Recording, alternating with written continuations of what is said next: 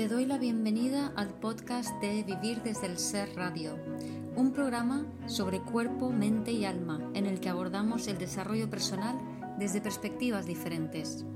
Quiero compartir contigo temas que me apasionan, como las emociones, la conciencia, la espiritualidad, la conexión con el cuerpo, la crianza consciente o la astrología. Mi nombre es Guiomar Ramírez Montesinos, soy psicóloga, astróloga, coach transformacional, escritora, fundadora del proyecto Consciente de Vivir desde el Ser y la presentadora de este programa. En este episodio comparto la conversación que tuve a través de Instagram Live con Vida Sana, Valentina Sotomayor, nutricionista, sobre la alimentación emocional para sanar a nuestro bebé interior en tiempos de incertidumbre. Porque en este año 2020, con todo lo que nos está sucediendo a nuestro alrededor, se está poniendo muy de manifiesto todas las carencias, inseguridades, miedos, etcétera, de nuestro bebé interior y eso repercute directamente sobre la alimentación, la forma en que comemos y viceversa. Si mejoramos nuestra alimentación, vamos a tranquilizar, a sosegar a nuestro bebé interior porque vamos a conectar con nosotros mismos. Espero disfrutes de esta charla. Hoy era un poco lo que habíamos dicho, ¿no? De hablar del tema principalmente, bueno, de sanar el niño interior y también el tema de lo que es la alimentación emocional, que está muy, muy relacionada creo que también eso de cada una con su experiencia y con su formación eh, puede dar como ese enfoque que al final es como que son dos cosas que van un poco de la mano también. Y que, por ejemplo, yo también, bueno, como nutricionista, es el hecho de decir de abordarlo más también a nivel, digamos, emocional. Es más el tema de, de, del alimento también muchas veces como síntoma de que puede ser algo bueno o como algo malo cuando hay algún tipo de trastorno o algo, digamos, que eh, cuando no es em, lo normal, digamos. Y eh, para introducir un poco con este tema, es que también con toda esta situación actual, con el COVID, con la pandemia, digamos, es como que nos afecta mucho en cuanto a restricciones, digamos, de movilidad, de cuarentena, soledad, incertidumbre, y todo esto es como que trae muchos cambios también en nuestra rutina, eh, más pérdidas que podemos haber tenido, ya sea de trabajo, ya sea de seres, seres queridos, eh, duelos, lo cual todo esto al final son factores que lo que hacen es aumentar el nivel de, ansiedad, de frustración, eh, quizás sentir como un poco más de tristeza y que muchas veces esto también puede terminar en trastornos de alimentación que no son tampoco muchas de que uno dice, bueno, la obesidad, la bulimia, la anorexia, pero para mí un trastorno de alimentación pasa desde el momento en que uno tiene una mala relación con la comida y que al fin y al cabo, que en esta parte ya vas a hablar un poco más vos también, que es lo que decíamos de ese niño interior, de cuando la madre eh, comienza a dar el pecho a su niño, o sea, que es el vehículo no solo del alimento, sino también mucho de, de ese amor. Exacto. Claro, entonces para mí, o sea, en los primeros dos años de vida es donde se, se gestan o se crean todos los problemas emocionales. Es decir, es la forma en que el bebé es atendido, es cuidado, es alimentado. Y para mí hay tres fases en, en alimentación. Es la clave para, para el posterior desarrollo emocional. Entonces, por ejemplo, si a un bebé no se le no se le siguen sus ritmos de alimentación, se le saca de sus ritmos porque un médico dice que hay que darle de mamar cada tres horas o incluso aconsejan biberón, eh, esto se hacía antes, ¿no? Biberón en vez de teta, ahora por suerte ya se favorece más la teta, ¿no? Si eso el bebé lo, rompe por completo, le saca de su ritmo y luego se va a convertir en un adulto que no, no va a saber relacionarse emocionalmente. Entonces, para mí, eh, como has empezado hablando de todas estas circunstancias de este año con el COVID, con el encierro y las pérdidas, claro, lo que está sucediendo es que todas estas circunstancias externas están poniendo en evidencia la, falta de base o esa carencia de necesidades básicas que esas personas tuvieron de bebé. De bebé. Entonces, claro, para mí sería fundamental que cualquier abordaje terapéutico que se hiciera, y más si es nutricional, fuera dirigido a que el, individuo, la persona que viene a consulta, fuera capaz de aprender a atenderse a sí mismo a aquellas necesidades que no fueron satisfechas de bebé y que por tanto no sabe satisfacérselas hoy. Y si esos registros carentes los rellenamos hoy, hoy no nos encontramos con carencias. El tema es que las carencias de nuestras vidas aparecen porque tenemos hueco dentro, tenemos carencias que venimos arrastrando de esa etapa. Totalmente. Sí, sí, sí. Sí, estoy muy de acuerdo y que muchas veces eso, eh, muchas veces la nevera, la comida suele ser como un refugio, digamos, para buscar amor, para buscar optimismo, para buscar energía, satisfacción, placer.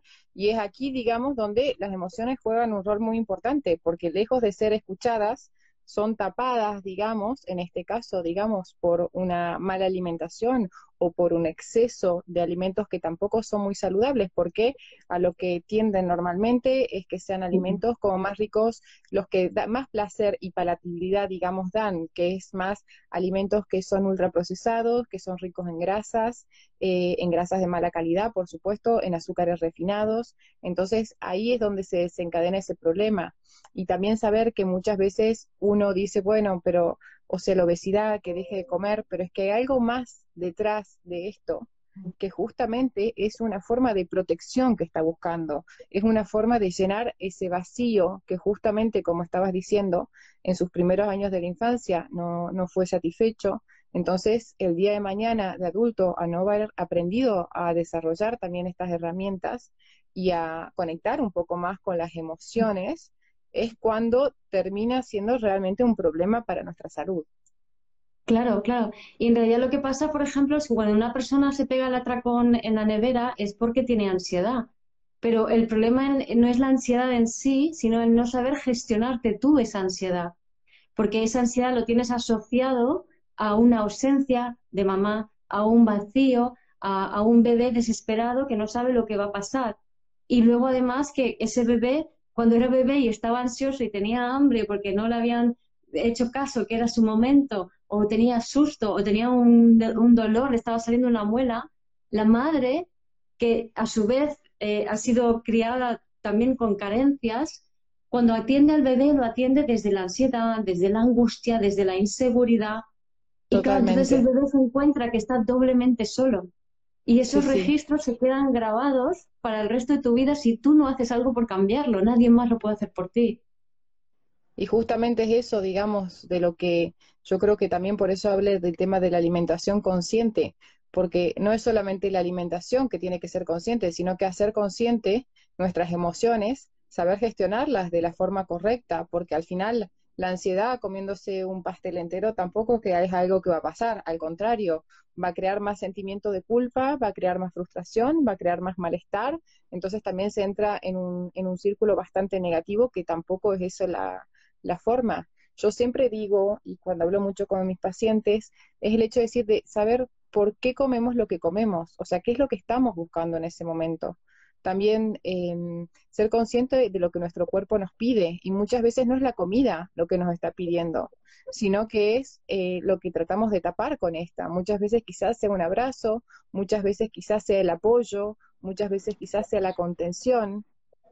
Exacto. Antes alguien preguntaba que cómo sanamos esos registros. Entonces, eh, para mí es lo, lo fundamental es verte a ti mismo, a tu cuerpo, como si fueras un bebé como si es, hay una parte de ti que sigue siendo un bebé pequeñito. Y normalmente lo que hacemos es, por ejemplo, si te pegas un atracón, estás con mucha ansiedad, abres la nevera, te coges algo, te coges lo más guarro, te, te lo metes dentro, te pegas el atracón, estás disociadísimo cuando te estás pegando el atracón porque estás totalmente en tu cabeza, con lo cual tampoco te estás dando placer, sino que de alguna manera estás intentando tapar un vacío. Entonces lo que se trata es entender que eso es un bebé que hay dentro de ti, que está desesperado. Entonces, ¿qué harías con un bebé que está así desesperado? Lo calmarías primero, le darías un abrazo, como has dicho tu contención, ¿no? Pues contente. Hay un, hay un gesto que puedes abrazarte así o, o, también puedes poner la mano derecha debajo de la axila izquierda y el brazo derecho sobre, perdón, el brazo izquierdo sobre el brazo derecho, ¿no? Y de esa manera sentir cómo tú te te contienes a ti, sientes tus límites, tus bordes, ¿no? Porque también muchas veces tampoco se entiende en la sociedad la sensibilidad que tenemos, ¿no? De una persona que tiene para, para llenarse de alimento, muchas veces es una persona sensible que de normal se está absorbiendo en base a sus carencias todas las emociones negativas del entorno, del entorno inmediato o incluso de la sociedad en la que vive. De allí que tiende hacia la comida procesada. Es decir, si yo estoy acostumbrada a tragarme inconscientemente, evidentemente porque nadie lo hace a propósito, la mierda emocional de los demás, entonces lo que va a suceder es que también yo voy a tener una tendencia a comida basura. Voy a tener una tendencia a alimentarme de mierda, porque es, un paralelismo. Entonces aquí lo importante es darte cuenta de qué manera tú no estás, o sea, tú estás absorbiendo eso. Es, es que estás viendo las noticias o mm, viendo un montón de redes sociales, porque todo eso nos va a aumentar la ansiedad, nos va a disociar y va a hacer que esa energía emocional densa de los demás, colectiva, entren. Estás escuchando a amigos con sus problemas, de tirarte toda la basura emocional encima. Si estás haciendo eso, es muy probable que luego el, atracón que, que, te pegas está relacionado con eso. Entonces, lo primero para mí es aprender a discernir realmente qué es lo que a ti te gusta y qué es lo que no te gusta. Entonces, algo tan sencillo como empezar a elegir las pequeñas cositas que te gustan del día a día, por ejemplo, te preparas un tupper con comidita rica que te gusta a ti, eliges el, no sé, la fruta que más te gusta en cada momento, pero una elección como muy consciente, muy voy a alimentar a mi pequeño bebé interior y voy a darle lo mejor. Entonces, ese ejercicio continuo de elegir pequeñas cositas que a ti te gustan en todo y en especial en la alimentación, te va luego a hacer que sepas discernir mejor eh, la, la, basura emocional que te viene por otros lados. Y al mismo tiempo también te va a hacer más consciente de la basura alimentaria que te puedas meter, ¿no? Entonces creo que es como eso es como la base para mí. Sí, sí, sí, sí, totalmente. O sea, yo siempre lo que trato de identificar también, que es muy importante, que hay dos tipos de hambre. O sea, y que eh, ahí también está la cuestión de decir, hacernos conscientes de para, para comenzar, de decir, es un hambre emocional, digamos, que es aquel que nos lleva a comer más por un impulso, por aburrimiento, por tristeza, digamos, tapando las, las, emociones, que también es eso. Muchas veces las emociones, la ansiedad, la tristeza, tiene algo para decirnos, pero no. Lo más fácil es no escucharlo, porque muchas veces no es tan fácil tampoco y es un poco duro. Entonces es taparlo con placeres inmediatos, como la comida, digamos, eh, para decir, bueno, tratar de llenar ese vacío que nos están, digamos, haciendo sentir. Pero bueno, el hambre emocional yo siempre explico para, para estar pendiente también y decir, a ver, ¿qué es lo que me está llevando a querer comerme la mitad de este pastel o un kilo de helado? O sea, que uno dice cantidades que son exageradas de alimentos que tampoco son necesarios para nuestra salud y que tampoco son tan buenos. Eh, y es como preguntarse primero eso y ser consciente. Y muchas veces yo digo de decir, también de hacer respiraciones, el tema, digamos, de la respiración, el tema de la meditación, eh, por lo menos 10 respiraciones, tranquilo, beberse una infusión, ponerse una música que lo relaje, algo que lo tranquilice, conectar un poco con la emoción, abrazarla, abrazarla, a la tristeza, a la angustia, a la ansiedad, y después de eso elegir conscientemente, ahora sí, tengo ganas realmente es un hambre real fisiológico porque pasaron muchas horas sin comer, digamos, desde la última comida o desde que me levanté, que realmente lo estoy sintiendo, que ese tipo de hambre, digamos, el hambre real o fisiológico es un hambre que viene muy lento, es progresivo, no es de un momento al otro. Es algo que de a poco el estómago nos empieza a dar como esa señal, de decir, me falta alimento, de decir, es como que necesito o de perder un poco las energías. Entonces, eso es muy distinto. Pero bueno, el hambre, el hambre emocional es un hambre que normalmente es como muy, muy selectivo. Es algo que quiere esto. O sea, no es que cuando es un hambre real se come lo que hay, no es problema. O sea, hay huevos, se hace un revuelto, eh, hay lechugas, hace una ensalada. Pero cuando es un hambre, digamos, justamente emocional, es cuando es, se ataca al chocolate, se ataca a las patatas fritas, se ataca a alimentos que lejos están de ser saludables para nosotros. Sí, decías que es un hambre que es diferente porque es un, hambre, eh, no sé si has continuado hablando, ¿no? que, cuando es por ansiedad es como muy basa por una cosa, mientras que el hambre real es progresiva y, tienes tiempo para prepararte algo que te gusta y, con cualquier cosa estás a gusto, ¿no? Estás te conformas. Hmm. Y además es lo que decías antes de respirar, meditar, ¿no? Lo que hace eso es bajarte al cuerpo realmente, que es la clave. Porque cuando uno tiene esa ansiedad que le lleva al atracón, está muy separado su cuerpo, está muy en la mente, muy disociado. El cuerpo entonces queda libre, como decía antes, para toda esa energía emocional densa del entorno que te habita, que te llena ese vacío, pero por resonancia atrae la comida a la nevera. Entonces imagínate que en realidad lo que estás haciendo, a mí me gusta dar imágenes que asustan, te estás tragando los fantasmas de la sociedad o sea, ahora, por ejemplo, en esta época que estamos viviendo, que hay una parte, la, energía emocional densa que pulula, o sea, hay una parte muy, muy, una parte de energía emocional linda que pulula y hay otra que es densa, ¿no? Con esto del miedo y de la soledad y no sé qué. Pues cuando te pegas el atracón, lo que estás es fuera de tu cuerpo y esos fantasmas del miedo y la soledad y el susto y el terror y todas estas cosas están metiéndose en tu cuerpo. Totalmente. no, lo que decía justamente, o sea, de, el tema de lo que es el tema de la alimentación y un poco el sentido que tiene para cada uno y la relación que es súper importante como para que eh, sea el simple acto, digamos, de comer, también de disfrutar, pero no, digamos, de canalizar emociones que no son resueltas, digamos, por conflictos internos eh, de cada uno. ¿Tú cómo lo, cómo lo abordas eso? Esto desde el lado de la nutrición, principalmente es muy importante la educación nutricional. Es muy importante escuchar al paciente también, porque más allá de, yo siempre digo, o sea, un paciente que viene es por algo que quiere solucionar, por algo que quiere resolver, por un dolor o un problema que le está causando en su vida. Entonces es como que a los nutricionistas muchos nos ven como si fuera solamente por algo estético el tema del peso, pero va como mucho más allá es el hecho de decir, de, cambiar un poco las bases, de analizar un poco cuáles son, digamos, eh, sus hábitos alimentarios, cuáles son sus creencias, cuáles son los motivos que muchas veces los hacen comer de más. Tiene mucho esa parte psicológica que es súper importante porque yo siempre digo que de nada sirve dar un plan de alimentación y decir, bueno, te veo en la próxima consulta, pero sin informar, sin saber un poco más y conocer la, historia, digamos, eh, clínica del paciente. O sea, cuáles fueron sus problemas desde niño, cuándo empezó todo esto, en qué momento empezó a aumentar de peso, porque pudo haber sido también en un momento que perdió a sus padres, en un momento que perdió a un ser querido, un momento donde se refugió quizás en un lugar donde no debía, pero en ese momento no tuvo la conciencia para hacerlo. Entonces yo creo que es un enfoque como es eh, integral. Yo siempre digo que la nutrición, aconsejo que los pilares del tratamiento no es solamente la nutrición, es también la parte psicológica y es también el hecho de decir, bueno, la actividad física. Son tres pilares muy importantes para eh, lograr también gestionar y a nivel de la nutrición, de saber aprender a comer mejor, de cambiar ciertos hábitos, de la psicología, de decir, bueno, cuál es el problema internamente y cuál es la relación que yo tengo con el alimento que me hace padecer esta enfermedad o que me hace llevar a esto y no me permite cumplir mis objetivos.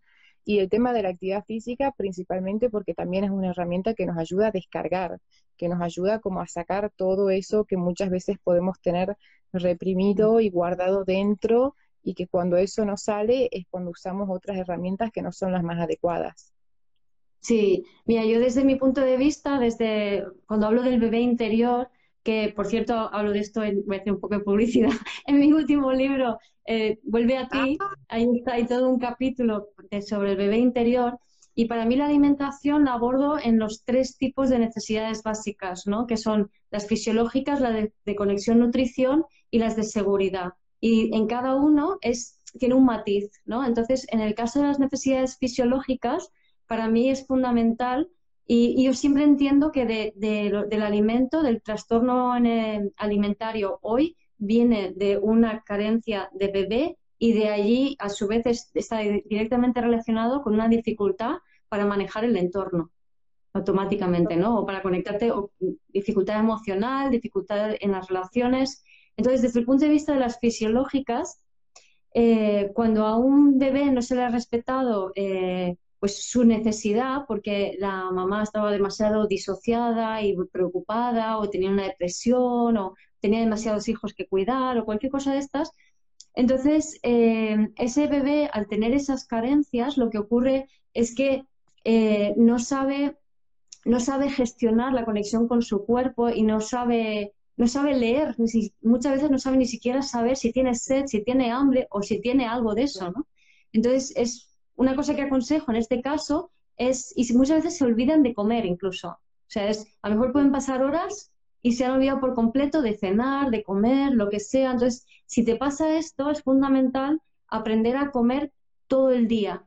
Entonces, yo aconsejo muchas veces llevar un tupper con un poco de comidita rica que te hayas preparado, simple, sencilla, casi como si fuera una papilla de bebé, ¿no? Algo muy simple, pero ir todo el día comiendo poco a poco, porque eso va a conectarte contigo de una manera que te va a hacer tener más confianza en la vida, porque si las fisiológicas están no satisfechas, que también, por ejemplo, otra cosa es el beber agua. Si alguien no bebe agua, porque se olvida de beber agua, porque no ha aprendido a beber agua, entonces cuando no están satisfechas las fisiológicas, tu relación con la vida es, es malísima. O sea, eres, eh, normalmente eh, son personas que, que, están en la carencia absoluta, que están en el abandono, que, que, que no, no, no, pueden tener una relación sana con la vida, con la abundancia, con, con el otro de ninguna manera, ¿no? Entonces, más, son personas que a lo mejor incluso pueden ser como muy dóciles o tal, muy tendentes a adicciones, ¿no? Esto llevado a extremo.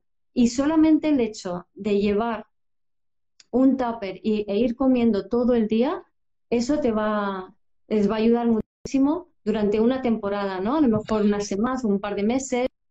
Eso te va a ayudar muchísimo a conectar contigo y a, rellenar esos registros y a ser más autosuficiente en la vida, ¿no? Mientras que desde el punto de vista de las necesidades de conexión nutrición, de lo que se trata para mí es más el conectar con alimentos que te den placer, que te gusten, que te apetezcan, e incluso comer cosas que no son tan sanas, pero hacerlo de manera consciente, parando a, ver, a sentir realmente si lo que te apetece es eso, ¿no? Porque si quiero comerme un pastel, no me voy a comer la mitad del pastel, a lo mejor con dos o tres cucharaditas, pero comidas conscientemente y disfrutadas conscientemente, me doy cuenta que a la cuarta no quiero más. Y si me como la mitad del pastel, lo que estoy teniendo es una relación patológica con la culpa, porque el atracón está directamente asociado con la culpa y el autocastigo. Totalmente, sí. Me estoy maltratando. Claro, y eso también lo que estás diciendo es el, el, hecho de decir, yo como nutricionista, sí, obviamente que siempre voy, voy a promover una alimentación que sea saludable, pero eso no implica, porque yo también muchas veces digo que la alimentación también es como que es algo para disfrutar, es un momento de reunión, es un momento de encuentro, uno festeja su cumpleaños y siempre va a haber comida, va a una celebración y siempre es que siempre va a estar. Entonces el problema no es que sea la comida, es el tema de cómo uno la vea y cómo uno también la consuma, porque eso que estás diciendo, yo también, es, yo nunca voy a decir a un paciente que si es el cumpleaños y su abuela le hizo el pastel de toda la vida, es decir, es que claro que sí, el hecho está en permitirse, porque muchas, muchas veces es lo que decís, pasan de un extremo al otro, porque no saben lidiar con esa culpa también de no poder controlar, de decir, bueno, es esta porción y ya está. Sí de tomar conciencia y disfrutar. Para mí va incluso más allá, es decir, inconscientemente se están tragando la culpa a propósito, inconscientemente, o sea, no lo hacen queriendo, evidentemente. ¿Por qué? Porque cuando ellos eran bebés y mamá les cuidaba o le intentaba cuidar, lo hacía desde la culpa. Entonces se tragaban a mamá con culpa. Con lo cual, el confort, el, la conexión, el amor, en vez de venir de una mamá que te abraza cálidamente viene de una mamá que, te echa encima su culpa y su angustia y se alivia un poco cuando se quita en medio el, el problema. Entonces, ¿tú qué haces de mayor? Eso. Si me trago las cosas de golpe, sentiré culpa como la culpa que me echó mamá encima cuando yo era bebé y entonces habrá alivio. Y después del alivio eso querrá decir que tengo amor. Claro, la, la, la, asociación mental inconsciente que tenemos hechas. Y eso son las necesidades de conexión nutrición no satisfechas. Y cuando estas no están satisfechas, lo que sucede es que te desconectas totalmente de tu corazón. Entonces no sabes lo que quieres en la vida. Porque estás más en el qué dicen los demás, qué quieren los demás, qué es lo que hay que hacer, qué es lo correcto, qué es lo que dice la sociedad, y, no sabes escuchar a tu propio corazón. No sabes, y el corazón es el que guía en tu vida. Totalmente. Bueno, yo leí tu libro, Vivir desde el Ser, que fue el primero y que me encantó y que me enseñó mucho también de, de todo esto, ¿no? Porque muchas veces también es cuando es como que cargamos, como lo que decís, cargamos mochilas que no son nuestras y toda mm. esa ansiedad que nos genera y toda esa tensión que nos genera y toda esa frustración de estar alejándose y desconectándose, digamos, de, de, uno mismo, es lo que muchas veces es lo que puede terminar, digamos, en algo mucho más serio cuando no, se, no es uno consciente también de esto. Claro. Y en tercer lugar, que hablabas de, hacer deporte, ¿no? Como pilar tan importante. Para mí, esas son las necesidades de, de seguridad, que es el tercer tipo de necesidades no satisfechas, lo que genera, si no están satisfechas, son relaciones muy, muy codependientes, muy de yo no puedo sostener todo lo que estoy sintiendo y necesito a un otro para vomitárselo encima y que me escuche, que me cargue, que, que, que haga algo con eso y me lo quite. Quítamelo, quítamelo, que no puedo sentir esto, ¿no? Entonces, en este caso, para mí, eh, estas personas, este patrón surge de unos padres con muchísima inseguridad, con mucho miedo, eh, entonces lo que hacen estos padres es como asumir el alma del niño y van, llevan al niño con control remoto. Cuidado, cuidado, no hagas eso, no tal, no, cuidado, eh, eh, no cruces la calle. O sea, este tipo de padres, estoy exagerando un poco, pero que hay muchos, ¿no? Entonces lo que hace es que el, el, niño al final es como que vale, decide tú por mí, ¿no? Entonces el padre asume el alma del niño y el niño va happy por la vida en control remoto, ¿no? Hasta que llega la adolescencia se estropea el control remoto y entonces los padres dicen, ¡ah, este adolescente! Le echan el alma de vuelta y entonces el otro no sabe gestionarse. Es todo muy intenso y no sabe gestionar su intensidad emocional. Entonces aquí la clave es aprender a sacarte a pasear, aprender a sentir en el cuerpo y aprender a gestionar tu propia intensidad energética y emocional en tu cuerpo. ¿Cómo? Pues sacándote a pasear antes de que se acumule demasiada la, energía y la ansiedad y, las emociones en tu cuerpo. O y aprendiendo a distinguir eh, sabores, por ejemplo, hacer catas, catas de vinos, catas de quesos. Todo esto te va a ayudar a afinar y a ser más consciente de cuándo está aumentando la, energía en tu cuerpo y entonces puedes actuar antes, sin que sea demasiado intensa y necesitas a alguien alrededor a quien tirárselo encima, ¿no? Y en cuanto a nutrición, ah, para mí aquí la clave está en aprender a reconocer la, parte energética de la nutrición.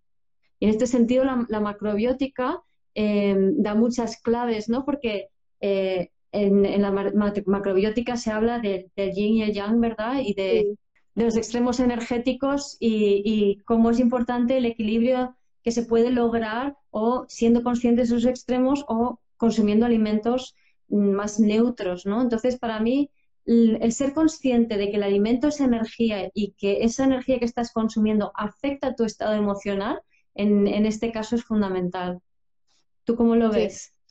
Sí, sí, eso está está claro, o sea, yo también digo, así como creo que somos todo energía, digamos, el, el, el, universo, los alimentos también, y para mí, por ejemplo, es como que hay ciertos alimentos que es una energía muy positiva, que es todo lo que es como mucho más saludable, más conectado con la tierra, con la naturaleza, digamos, y con todo esto, y una energía más negativa, que es cuando de tanto procesamiento perdemos lo que fue, digamos, en su momento original la materia prima.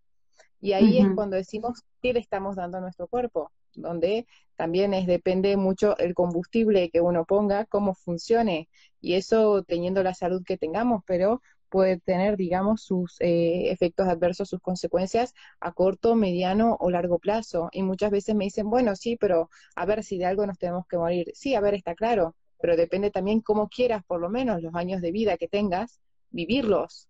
Claro, es que la gente no es consciente hasta qué punto la energía de los alimentos nos afecta. Y vale que hay gente más sensible y gente menos, pero hay mucha gente sensible que no se entera de cómo le afecta. Entonces, por ejemplo, imagínate o ponte una hamburguesa de McDonald's, ¿no?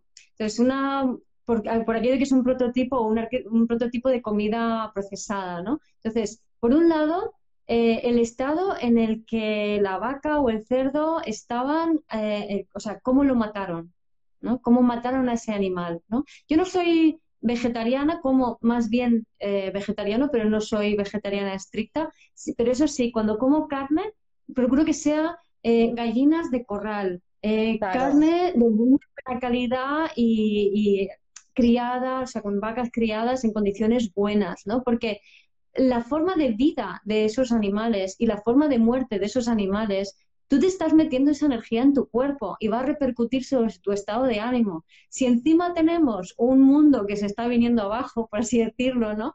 O sea, si, si para ti ese, el mundo es algo desastroso que se viene abajo, si tú estás consumiendo este tipo de alimentos, este tipo de alimentos te va a hacer vibrar con la peor parte de eso que está sucediendo fuera.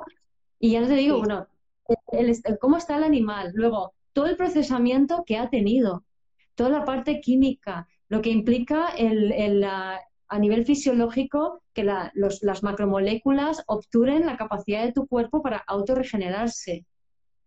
Luego, ¿quién cocina eso? ¿Quién lo prepara? ¿En qué estado emocional está el que prepara? ¿Es un chico eh, adolescente enrabietado, trabajando en unas condiciones pésimas y está hasta las narices de su jefe? Tú te estás comiendo esa energía cuando te comes esa hamburguesa. Seamos conscientes de ello, porque nos va a afectar. Luego, a continuación, eh, eh, yo qué sé, explotas contra alguien, te enfadas con tus padres si eres un adolescente, te le echas una bronca a tu marido o, lo que sea, o tienes a los niños rebotados y no entiendes por qué, intentas controlarlos, pero controlarlos, controlarlos, no, y no, no funciona así. O sea, esto es muy sencillo de ver. Tú coge a un niño, déjale una semana sin azúcares procesados, ¿no? O menos. Pero un niño, hazlo con un niño pequeñito, con dos o tres días es suficiente, creo. Y entonces eh, le, dejas, eh, le das luego un poco de azúcar y espérate 15 mm, minutos, media hora, ¿vale? Y empezará el niño a dar vueltas. Empezará a ir a correr por todos Entonces, ¿qué estamos haciendo? Eso es totalmente cierto. Es como que, bueno, muchos alimentos que eso, cuanto más procesados, obviamente que es más negativo y peor para nuestro cuerpo y más destructivo. Que de vez en cuando lo podemos consumir, que de vez en cuando sí, a ver, somos humanos también, es como que no, no es pretender tampoco vivir, digamos, a solamente alimentos naturales, sería quizás lo ideal, pero la vida también se trata de aprender a disfrutar y a controlar también eso, de decir eh, momentos que yo siempre a pacientes les explico, que se van a cumpleaños, que tienen cenas, a ver, que muchas veces hasta dejaban de ir por no querer romper su objetivo, porque si no era como el problema. Pero el problema no es este. El problema es aprender a gestionar justamente lo que te lleva a tener esa conducta, digamos, compulsiva con el alimento y decir, a ver, para eso, si sabes que va a haber una mesa grande con muchas pasteles y postres y cosas dulces y saladas que te gustan, bueno, siempre lo mejor es tomar un plato mediano, servirse un poco de cada cosa, pero disfrutarlo también conscientemente y sin que el foco y el centro sea ese plato o la mesa con el alimento, sino que el centro es el diálogo, Exacto, exacto, porque tú fíjate, o sea, desde mi punto de vista, ¿no? El tema que me comentas es un problema de conexión-nutrición, no, no me permito el placer y me trago la culpa. Entonces me voy a la, o sea, no me voy a la fiesta, estoy, y es un problema de conexión-nutrición, no estoy conectando. Si no me voy a la fiesta y no conecto, me voy a sentir solo y culpable. Entonces ya me estoy tragando la culpa. Si voy a la fiesta y, no, me, no me permito eh, disfrutar de la fiesta, como bien dices, mi foco no está en la conexión con los demás, mi foco está en intentar rechazar el alimento. Otra vez me estoy distanciando, separando, estoy intelectualizando el encuentro y estoy añadiendo el componente de la culpa. Entonces, lo mires como lo mires, nos, vamos al mismo sitio, ¿no? A la, culpa y a la desconexión. Cuando lo fundamental, como bien has dicho, es, no, pon el foco en conectar con el otro, aliméntate del intercambio con el otro. O sea, te comes dos trocitos de pastel y 20 trocitos de intercambio con otro, de conversación, ¿no? Por ejemplo. Por cierto, aquí me, hace, me ha hecho mucha gracia este comentario de hija de Plutón, que dice, y si el que cosecha las verduras es violento, por ejemplo, llega esa energía, muy, muy, muy de hija de Plutón. No me sorprende que una hija de Plutón haga esa pregunta. Sí, sí, sí, efectivamente puede pasar. Si el, de que, el que cosecha es un asesino en serie con mucha mala leche, eh, bueno, si es un asesino en serie igual no tiene tanta mala leche, eh, porque está muy disociado, ¿no? Pero bueno, si es alguien con muy enrabieta y mucha mala leche, pues sí, va a afectar la vibración de tu comida. Y como también decías tú antes, ¿no? Que no se trata de evitar la vida, no se trata de decir, no, voy a, que todo esté perfecto, me voy a cultivar yo mis, eh, mis, verduras y voy a meditar antes de... No, a ver, no, no, hay que vivir, pero observa, aprende a reconocer de qué manera los alimentos te afectan. Y hay cosas que es que mm, son muy flagrantes, ¿no? Como puede ser comida que es muy procesada, con mucha grasa eh, mala y todas estas cosas, ¿no? Sí, todo lo que es lo menos natural. Acá se ríen, mm. pero bueno, si tienen preguntas también las pueden, pueden hacer, a ver qué se responde todo. Yo creo que, por ejemplo, para mí sí lo que es importante, un poco quizás relacionado con esta pregunta que hicieron, es, eh, yo di muchos cursos de cocina, bueno, mi Instagram es más que nada justamente de recetas de cocina porque me encanta incursionar y preparar todas cosas que sean saludables. Y yo siempre digo que el ingrediente principal tiene que ser el amor con que uno lo prepara. Lo prepara para uno, lo prepare para los demás, pero es algo que por lo menos yo lo aprendí muchísimo de mi abuela, de que para mí la comida era una forma de dar amor, de recibir y que te esperen con la mesa lista, con el plato que te encanta. Y, y eso es como el recuerdo que tengo y es por eso que al final eh, mi relación en ese sentido es como quizás muy positiva porque es como, bueno, me lo mostraron como la forma de entregar amor. Por eso siempre me gustó todo el tema de la alimentación, de la cocina, que me gusta como malcriar cuando recibo gente, prepararle lo que les gusta. Y es como eso, o sea, que es eh, algo para, para disfrutar y para, y para, bueno, entregar una parte de uno lo que está haciendo, ¿no? Como todo. Sí, sí. Y además, para mí, esa, el hecho, la alquimia de la cocina, el hecho de prepararlo y además prepararlo con, con, ese amor, lo que está haciendo en el fondo es toda esa negatividad que pueda haber a través de esa preparación, de ese tiempo, de ese amor, de esa atención, lo que estás haciendo es metabolizando las memorias celulares, alquimizándolas y las estás transformando en algo positivo. Entonces, el amor quema el, horror, por así decirlo, ¿no? Entonces, es fundamental eh, recuperar la dedicación a la cocina, ¿no? Que esto se ha perdido mucho en los últimos años en los que hemos empezado a funcionar como pollos sin cabeza y entonces como que la gente ya trabaja, trabaja, trabaja, se olvida, no tiene tiempo para cocinar, no tiene tiempo para preparar, entonces no se dedican un momento para estar consigo mismos en la cocina, preparar, preparar para los suyos, dar ese amor, compartir, que creo que es fundamental, absolutamente fundamental. El diálogo, mm. de también decir, ah, porque yo también a nivel emocional creo que es súper importante y me pasa mucho con pacientes que a veces es como que hablan, hablan, hablan, hablan, hablan mucho, pero es como que, ¿qué hago? Es escuchar y dejar un tiempo a que saquen todo eso. Porque muchas veces todo eso que, que, que como que está ahí guardado y reprimido y que no sale, porque a veces no es fácil tener confianza con alguien para contar, digamos, cosas que, que sentimos muy dentro nuestro. Entonces es como que, bueno, es eh, súper importante también eso, el hecho de decir, de, de, sacar también todas esas emociones que tenemos, ya sea con una terapia, digamos, con una psicóloga, ya sea eh, con terapias o, o, que sean hasta yo digo, por ejemplo, yo hago cerámica y para mí la cerámica es terapéutica, o sea, es como una forma de canalizar como todo lo que me pasa, todo lo que siento. Muchas veces quizás no sea solamente a través de la palabra, pero también de algo que nos apasiona, de algo que nos gusta, que nos relaja y que nos conecta, de decir, estar conscientes en cada momento que lo estamos haciendo, la cocina también. Exacto, exacto. Y ahí creo que contestas la pregunta de Maribel, que si hay alguna manera de liberar esa energía negativa que sin querer consumes, y es eso, ¿no? O sea, como bien has dicho, es eh, la cocina, es el, el poder expresar simplemente el proceso que estás teniendo emocional, estoy sintiendo esto, pero que el que tengas delante te escuche y te escuche sin dar respuestas, te escuche intentando realmente comprender, intentando comprenderte, intentando decir, vale, entonces esto es importante para ti, esto es lo que tú sientes, ¿no? Entonces, con ese tipo de escucha ayudas a que el otro pueda procesar esas emociones. Y luego, por supuesto, siempre el amor, el corazón, la autoexpresión de lo que creativa, de lo que llevas dentro, automáticamente es como activar tu sol interior. Tu sol interior va a quemar cualquier tipo de negatividad. Si eres muy creativo, si vas creando desde dentro, eso consume todo tipo de negatividad. Y relacionarse desde allí es lo más sano que hay.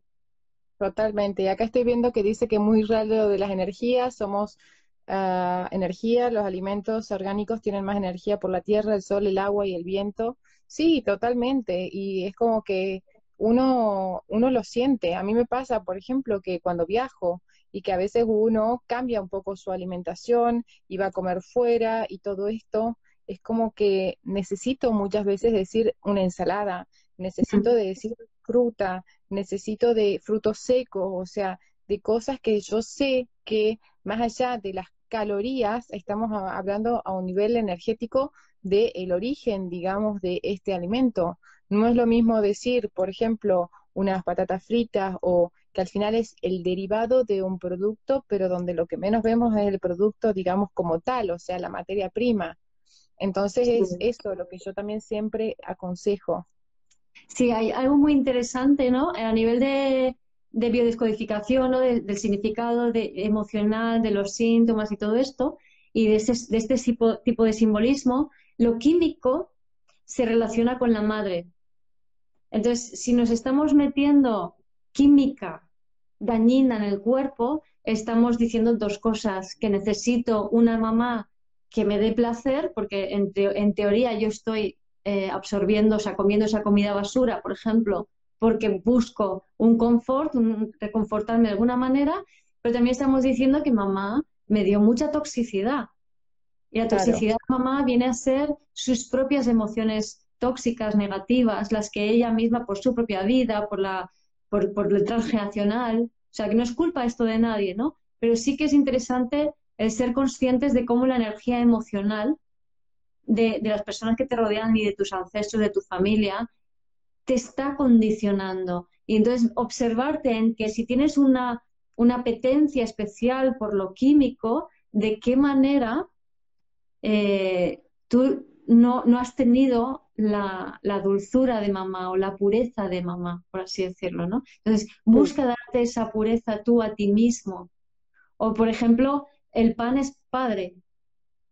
Entonces, porque el padre es la figura que aglutina, ¿no? Y el pan tiene gluten. Entonces, si el, pan te sienta mal, si eres intolerante al gluten, pues quizá ahí haya un problema relativo a la figura paterna, a papá o, al, o, los, o, tu abuelo, que de alguna manera o aglutinaron demasiado la familia en contra de su individualidad o todo lo contrario, ¿no? Entonces, es interesante si uno tiene como una querencia por algún alimento o, por ejemplo, el queso. El queso es madre modificada. Entonces, ahí otra vez, es el queso porque eh, quieres que mamá sea de una manera diferente o eres intolerante a la lactosa porque eres intolerante a mamá. Mira vos, todas estas cosas que yo la verdad que me interesa y leo muchísimo y siempre algo nuevo voy descubriendo, la verdad también. Creo que también es eso, de decir, eh, saber cómo nos sienta cada, cada alimento, digamos, y saber que, que al final que todo, todo tiene una relación, digamos, en ese caso. Sí, sí. Y que luego, una vez que tú te das cuenta de que todo eso viene de algún sitio, que puedes elegir.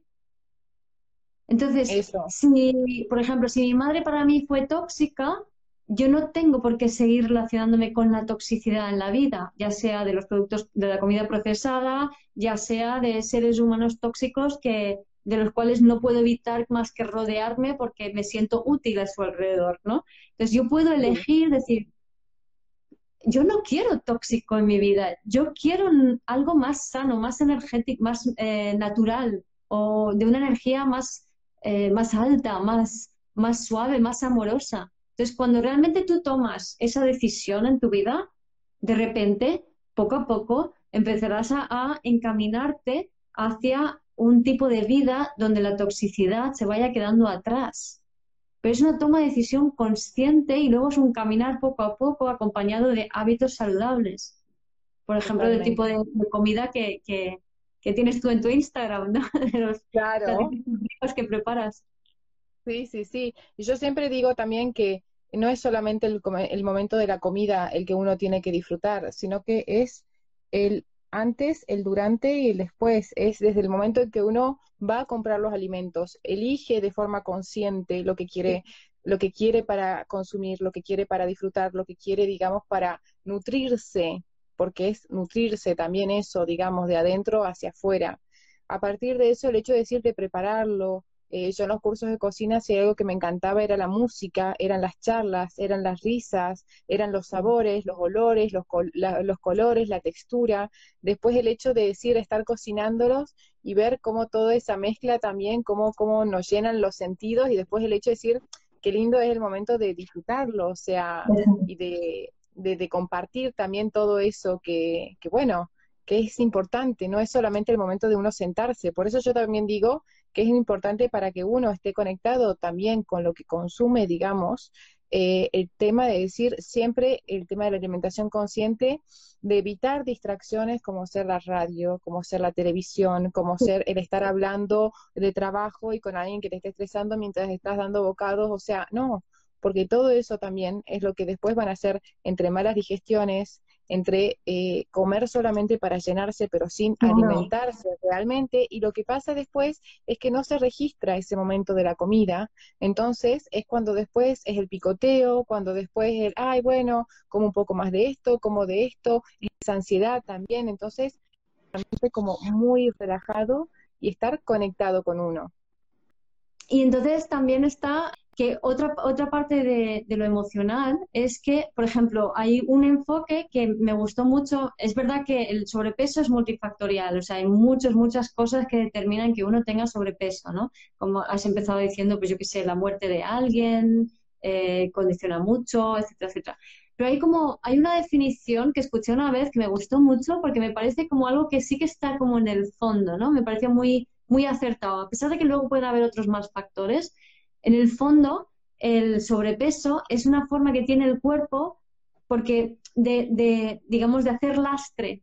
Porque la persona si se disocia mucho, si se va mucho, porque está en un duelo, porque no se siente querido, se siente abandonado, eh, porque está angustiado, etcétera, etcétera, es como que el cuerpo con la gordura lo que está diciendo, baja, baja, conéctate, voy a hacer que peses más para que no te vayas como un globo, ¿no? Aterriza en este plano. Eso me parece interesante también tenerlo en cuenta, ¿no? Porque si abordamos el sobrepeso no solo desde la perspectiva nutricional, ejercicio y demás, sino también de desarrollar conscientemente una conexión con el cuerpo a través de esa atención, como decías, a los alimentos, al momento de prepararlo, al, al placer, al gusto, o sea, todo esto, todos los cinco sentidos, la conversación con, con el alimento y con las personas, una conversación amable y suave, ese compartir, ese slow food, ¿no? O sea, todo eso nos va a conectar con el cuerpo. Y de esa manera, o sea, no te vas. Y si no te vas, no necesitas entrar en esa dinámica de, tragarte en mierda y luego comida procesada y, toda esa dinámica que hemos estado hablando. Sí, sí, sí, sí que es lo, eso, fundamental. O sea, el hecho de decir, eh, empezar por estar conectado con uno mismo, digamos, conectado con las emociones, que habían hecho una pregunta antes y de qué, y cómo sé y cómo lo hago. Es que es eso. Muchas veces el conectarse con, con, uno mismo, a mí, por ejemplo, me funciona mucho con la respiración, 10 respiraciones, a veces una infusión, música tranquila, es como que buscar también eso que, que lo conecten, que lo pongan en centro y que pueda analizar de una forma más objetiva y no, o digamos, eh, reaccionar por una emoción que al final actúa como un impulso y es ahí cuando se pierde el control. Pero uno cuando está conectado tiene el control de todo de uno mismo. y la decisión de decir yo prefiero esto, no, esto la verdad que no, esto la verdad que no, no es lo que tengo, mi cuerpo me está pidiendo, porque también es eso, el saber escucharse y saber lo que nos pide. Y que muchas veces quizás hasta nos puede decir, a mí a veces me pasa, digo, eh, no sé, de recetas típicas de Argentina, eh, unos alfajores de maicena, pero me conectan, o sea, que digo, sí, tendrá azúcar, grasas, pero es como me conecta con una parte mía de mi infancia, de sabores, de recuerdos, de mi cultura, que bueno, eso también es parte de lo que me gusta a mí de decir, volver a remontar un poco a esa, a esa etapa de mi vida. Claro, pero si estás conectado contigo, no te vas a comer una bandeja de seis alfajores, te vas a comer uno o la mitad, porque son una bomba. son una bomba. Entonces, si te comes seis es porque te has ido, te has disociado, ¿no? Entonces, es fundamental ese, ese acto eh, de, ternura, de cariño hacia ti, entendiendo que aquello que hace que tú te pegues un atracón, que tú tengas sobrepeso, que tú estés ansioso, que te descontroles emocionalmente, es, no es más que un bebé pequeño, que es esa parte de ti que se ha quedado cristalizada como un bebé. Entonces, no la trates mal, no la trates mal, no la llames imbécil, no te hables mal, no te, no te sientas culpable, o sea, no podemos culpar a un bebé por hacer eso. Y literalmente es así, es una parte tuya que se ha quedado bebé. Entonces, si la hablas mal, si la machacas, si sientes culpable, estás incidiendo más sobre el problema, estás aumentando el problema. Ahora, si empiezas a hablarte con ternura, con paciencia, con compresión, con compasión, con cariño, con ternura, y poco a poco prestándote atención a tu cuerpo, qué necesito, qué me sienta bien, qué me gusta, qué me da placer. Buscar el placer en lo sencillo, en lo pequeño, en las pequeñas cositas, en el día a día, en lo cotidiano. Eso es mm. fundamental. Y a través de la cocina, que yo creo que por eso se ha puesto tan de moda todo lo de la cocina en los últimos años, porque es de lo más sanador que existe. La gente no es consciente, pero es muy importante. Sí, sí, totalmente. Y está ahí también la importancia en que uno no come de la misma forma, por ejemplo, el plato que lo preparo con tanto cariño, que, porque lo come hasta con ese amor, conectado, digamos, a lo que estuvo preparando, digamos, que fue todo un proceso, por ejemplo, yo digo de hacer panes, que son procesos un poco más largos, o de hacer pastas caseras, por ejemplo, y cosas así. Entonces es como que uno como que lo disfruta hasta mucho más quizás que si es algo que ya lo tienen hecho y servido, o sea, mm. y que bueno, que es importante con eso, conectar, digamos, con, con cada parte, digamos, de lo que implica el tema de, de, la alimentación, o sea, y lo que yo siempre mm. digo está en uno poner el foco, digamos, dónde pone el foco y cómo canaliza, digamos, o cómo gestiona las emociones que, que siente.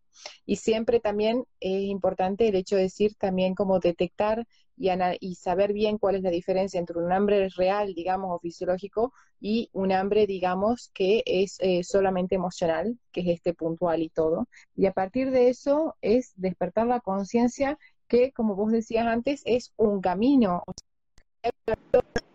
para el otro. Es algo que se va haciendo poco a poco, paso a paso, digamos, y lleva su tiempo, pero bueno, es algo que realmente todo sea para, para ese cambio que queremos y que realmente nos va a hacer mucho mejor también para nuestra salud.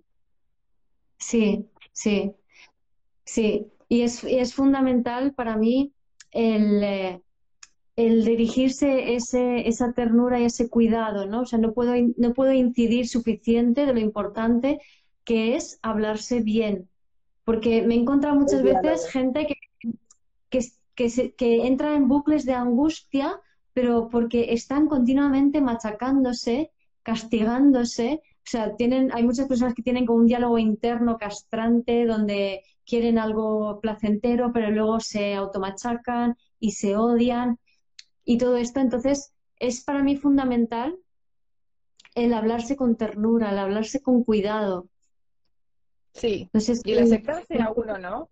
El aceptarse como es, y, y, cuando digo el aceptarse es tanto, digamos, por fuera, a nivel de nuestro cuerpo, con nuestros defectos, con nuestras cosas, digamos, como también a, a nivel interno de cosas que muchas veces decimos que nos gustaría cambiar, bueno, son rasgos de nuestra personalidad, se pueden mejorar, pero hay una parte de nuestra esencia, digamos, que es como es, o sea que sí, los defectos puede que cambiemos, pero también el tema de que principalmente el aceptarnos a nosotros, digamos, a nuestra imagen corporal, a lo que somos como personas, a saber que merecemos todo el cuidado, todo el cariño y que, que bueno, que si, que nadie más lo va a hacer por nosotros si no, si no lo hacemos. El hecho de decir hasta salir de la ducha y ponerse una crema, de decir tomarse un baño de inmersión de una hora, eh, hacerse un masaje o todas estas cosas también de cuidado y de amor propio que, son importantes y que, y que saber que uno lo merece también. Y es una forma de darse cariño, sin esperar del otro. Sí, sí, así es, sin esperar del otro, ¿no? Empezar por ti, empezar a darte esa ternura, ese cariño, ese hablarte bien, con paciencia, con tranquilidad. O sea, fíjate, si te hablas mal, estás hablándole mal a un bebé. ¿Tú harías eso a un bebé?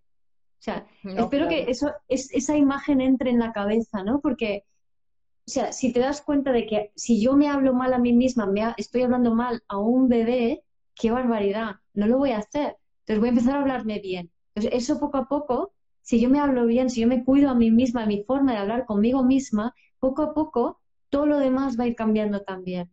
Entonces, en realidad, prestando atención a pequeñas cosas, pero mucho énfasis en, en tratarse bien, en cuidarse, en mimarse, en buscar el placer, en conectar con los sentidos, con la lentitud, con la respiración, como decías, ¿no? El mindfulness en, en la vida, en el alimento, el tener esa pausa para contigo. En ese sentido, yo creo que el encierro ha sido genial para que podamos realmente hacer ese ejercicio, porque no quedaba otra. Y creo que muchas personas lo han, lo han aprovechado de esa manera. Sí, sí, sí, para estar como un poco más adentro, porque sin darnos cuenta estamos demasiado afuera. Pero bueno, digo, a ver también si hay preguntas, algo que, que tengan alguna duda. Ahí pone con la energía de Tauro, ¿no? Con la energía de Tauro. la energía de Tauro es una energía muy de aprender a conectar con tu cuerpo, porque Tauro de entrada está también muy disociado y muy disperso, entonces es aprender a poner el foco en tu cuerpo y en ti y a través del placer conectarte. Es, digamos, el signo que más tiene que aprender y enseñar esto. Que esté más tranquilo y y bueno, ¿qué te parece? Em, ¿Querés que continuemos o sí. yo creo que más o menos...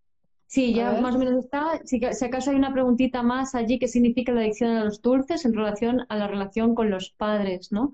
Entonces, lo hemos hablado ya un poquito antes, al principio, ¿no? Pero es básicamente, em, o sea, si yo busco dulces, que me falta dulce, y si el dulce es químico, que no es un dulce así como más sano, estoy como es, es un hay un problema con mamá y con y que ella lo que me dio era para mí un poco tóxico. Entonces, si yo cambio ese patrón en mí, si yo empiezo a buscar cosas dulces que me dan placer, pero no son químicas, sino que son más sanas, no sé, eh, como la miel, como el agave, como los dátiles, ¿no? Crear hacer postres con dátiles, pues de esa manera puedo empezar a cambiar un poco esa, ese registro, ¿no? Sí, sí, sí, pero también hay que saber que el, azúcar, como tanto la sal, son de las drogas que se consideran drogas alimentarias del siglo XXI. O sea que también de esa adicción que generan, que muchas veces es como que es tan difícil de controlar, porque es como que uno se compra una bolsa de caramelos, por ejemplo, o, también el tema de decir comer un pastel, y muchas veces lo que pasa también a nivel, digamos, fisiológico es que se dispara la insulina, y cuando ya hay tanta insulina que está en sangre circulando, es como que necesita que se consuma más azúcar justamente para que siga haciendo la entrada a la célula, y que justamente para compensar, por eso es importante... a la montaña rusa emocional de la subida y bajada de los picos de insulina, cuando tomamos azúcares eh, procesados. Entonces lo que sucede es que entramos en dinámicas emocionales eh, adictivas, enganches emocionales con el otro. Y ahí están las necesidades de seguridad que hay que satisfacer. Aprende a sostenerte a ti mismo tus propias emociones. Haz deporte, mueve la energía a través de tu cuerpo, haz cosas creativas, catas para ser más sensible, sácate a pasear antes de que sea demasiado intenso, ¿no? Sí, Sí, sí, totalmente. Sí, tratar de eso, de decir, si bien siempre que se consume este tipo de alimentos, controlar las porciones, que no sea algo, digamos, habitual de cada día, sino dejarlo para ocasiones de cumpleaños, de fiestas, de festejos, de celebraciones. Sí, y luego, mira, ahí dice, si es triste que ni un simple gusto nos podemos dar porque es todo malo. No, eso es parte de la cultura de la culpa. Entonces, no es verdad. Eh, y es más, o sea, hay mucha comida sana que es muy, muy placentera. El tema está en permitirse el placer, pero no, o sea, el pegarse un atracón o, comerse algo procesado no es placentero en el fondo. O sea, yo a estas alturas es que no puedo. Yo voy a una pastelería y veo todo y es como, es que me da asco, no, no, me, no me apetece, porque no es placentero. Pero dicho esto, o sea, yo una de las cosas que recomiendo es cómete ese pastel, pero no te lo comas entero. O sea, cómelo conscientemente, saboreando cada cucharadita, como, mmm, qué rico. Y normalmente a la tercera, a la cuarta, a la quinta como mucho, ya es como que, ya es suficiente.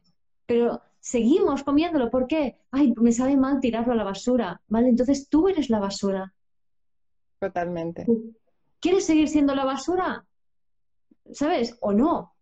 Entonces, mm. comamos, démonos placer, pero hagámoslo conscientemente. No placer de ansia, eso no es placer. No. No, no, no, aparte eso es algo tan como efímero, inmediato, que después lo que abunda no es el placer, es la culpa, todo lo opuesto. Entonces, justamente es mejor evitar toda esa frustración y esa culpa que genera, que es lo, lo negativo que nos deja. Claro, entonces, ¿de qué te alimentas? ¿De cosas ricas y nutritivas y de amor o de culpa y rechazo y cosas procesadas, no? Sí, por eso yo digo, ¿qué como cuando como? ¿Qué como el alimento? ¿Estoy comiendo la manzana? ¿Estoy comiendo el pastel? ¿O me estoy comiendo la ansiedad? ¿O me estoy comiendo la angustia? ¿Me estoy comiendo la tristeza? Entonces ser consciente y ser capaz de diferenciar de qué como cuando como realmente. Es como... Porque por llenar el vacío lo llenamos con cualquier cosa. Sí, y, y la alimentación es algo base de, desde que cuando nacemos, que tomamos el pecho, es algo que realmente está muy conectado con esa parte maternal, con esa parte de vínculo, con esa parte de amor, con esa parte de protección. Muchas veces cuando un bebé llora no es porque tenga hambre, pero ya ponerle solamente el pecho es como que ya se calma, porque es lo que transmite, digamos, con ese alimento. Sí, sí. Y ahí pone, ¿qué, ¿qué opina de la diabetes desde este enfoque de esa charla?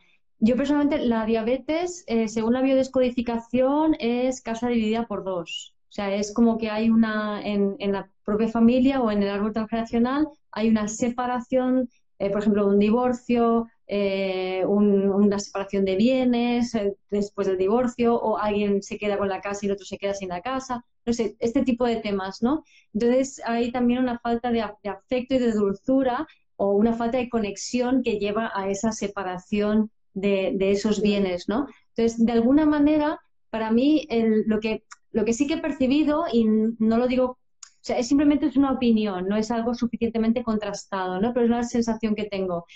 La persona con la diabetes, en el fondo, sobre todo si es una diabetes ya de, adulto, porque es una diabetes infantil, habría que ver los padres, em, hay como un rencor hay como una especie de no, no quiero que eso hubiese sido así, entonces quiero echar para atrás y que no exista esa separación. No, no quiero verlo, ¿no? Hay una especie de rencor o... Hmm. Sí. Acá también decían de que su adicción es a dulces sanos, quizás es, es consumo en inconsciencia a ver, el tema de lo que sean dulces, obviamente que siempre va mejor, va a ser mejor que sean sanos, que nos aportan fibras, vitaminas, minerales y no son solamente calorías vacías de un azúcar refinado, por supuesto.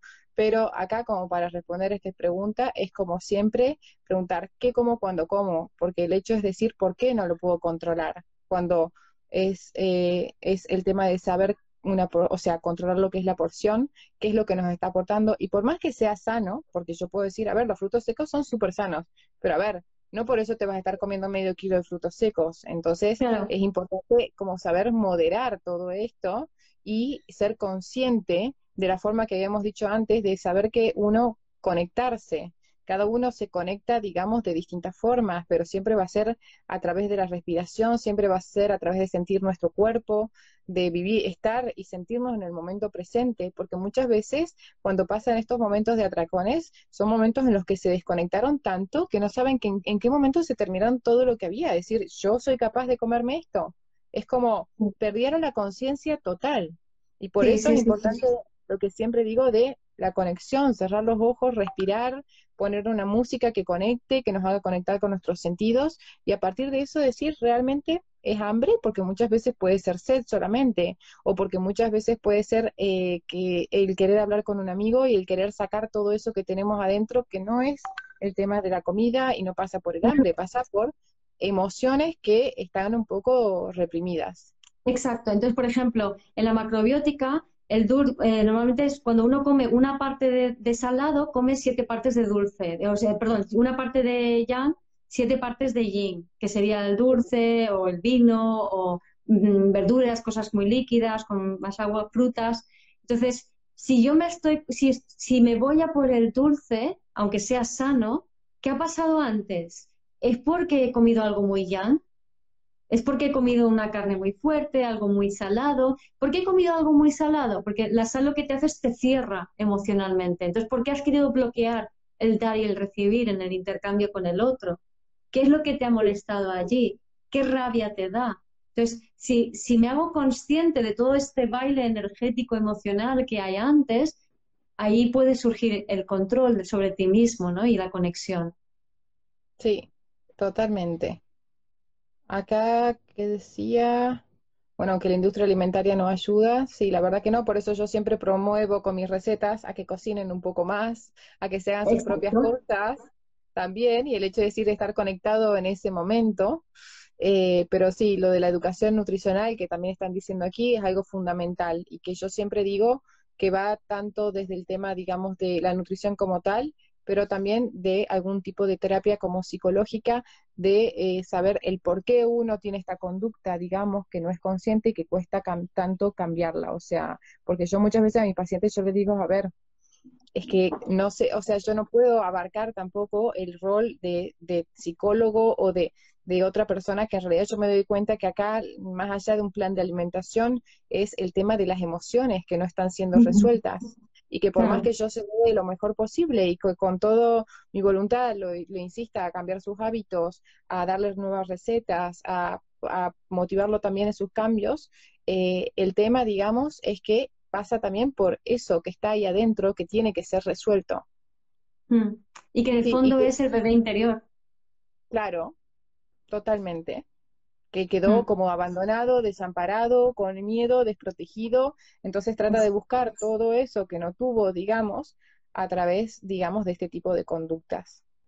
Así que bueno, Guiomar, me gustó mucho el vivo, espero que a todos también les haya gustado, que les haya servido, que los haya ayudado. Yo creo que estamos ahora en un momento donde tenemos que vivir más conectados que desconectados, porque a veces es un poco una ironía, ¿no? Pero con esta todo revolución tecnológica es como que muchas veces conectamos más con fuera que con lo de adentro.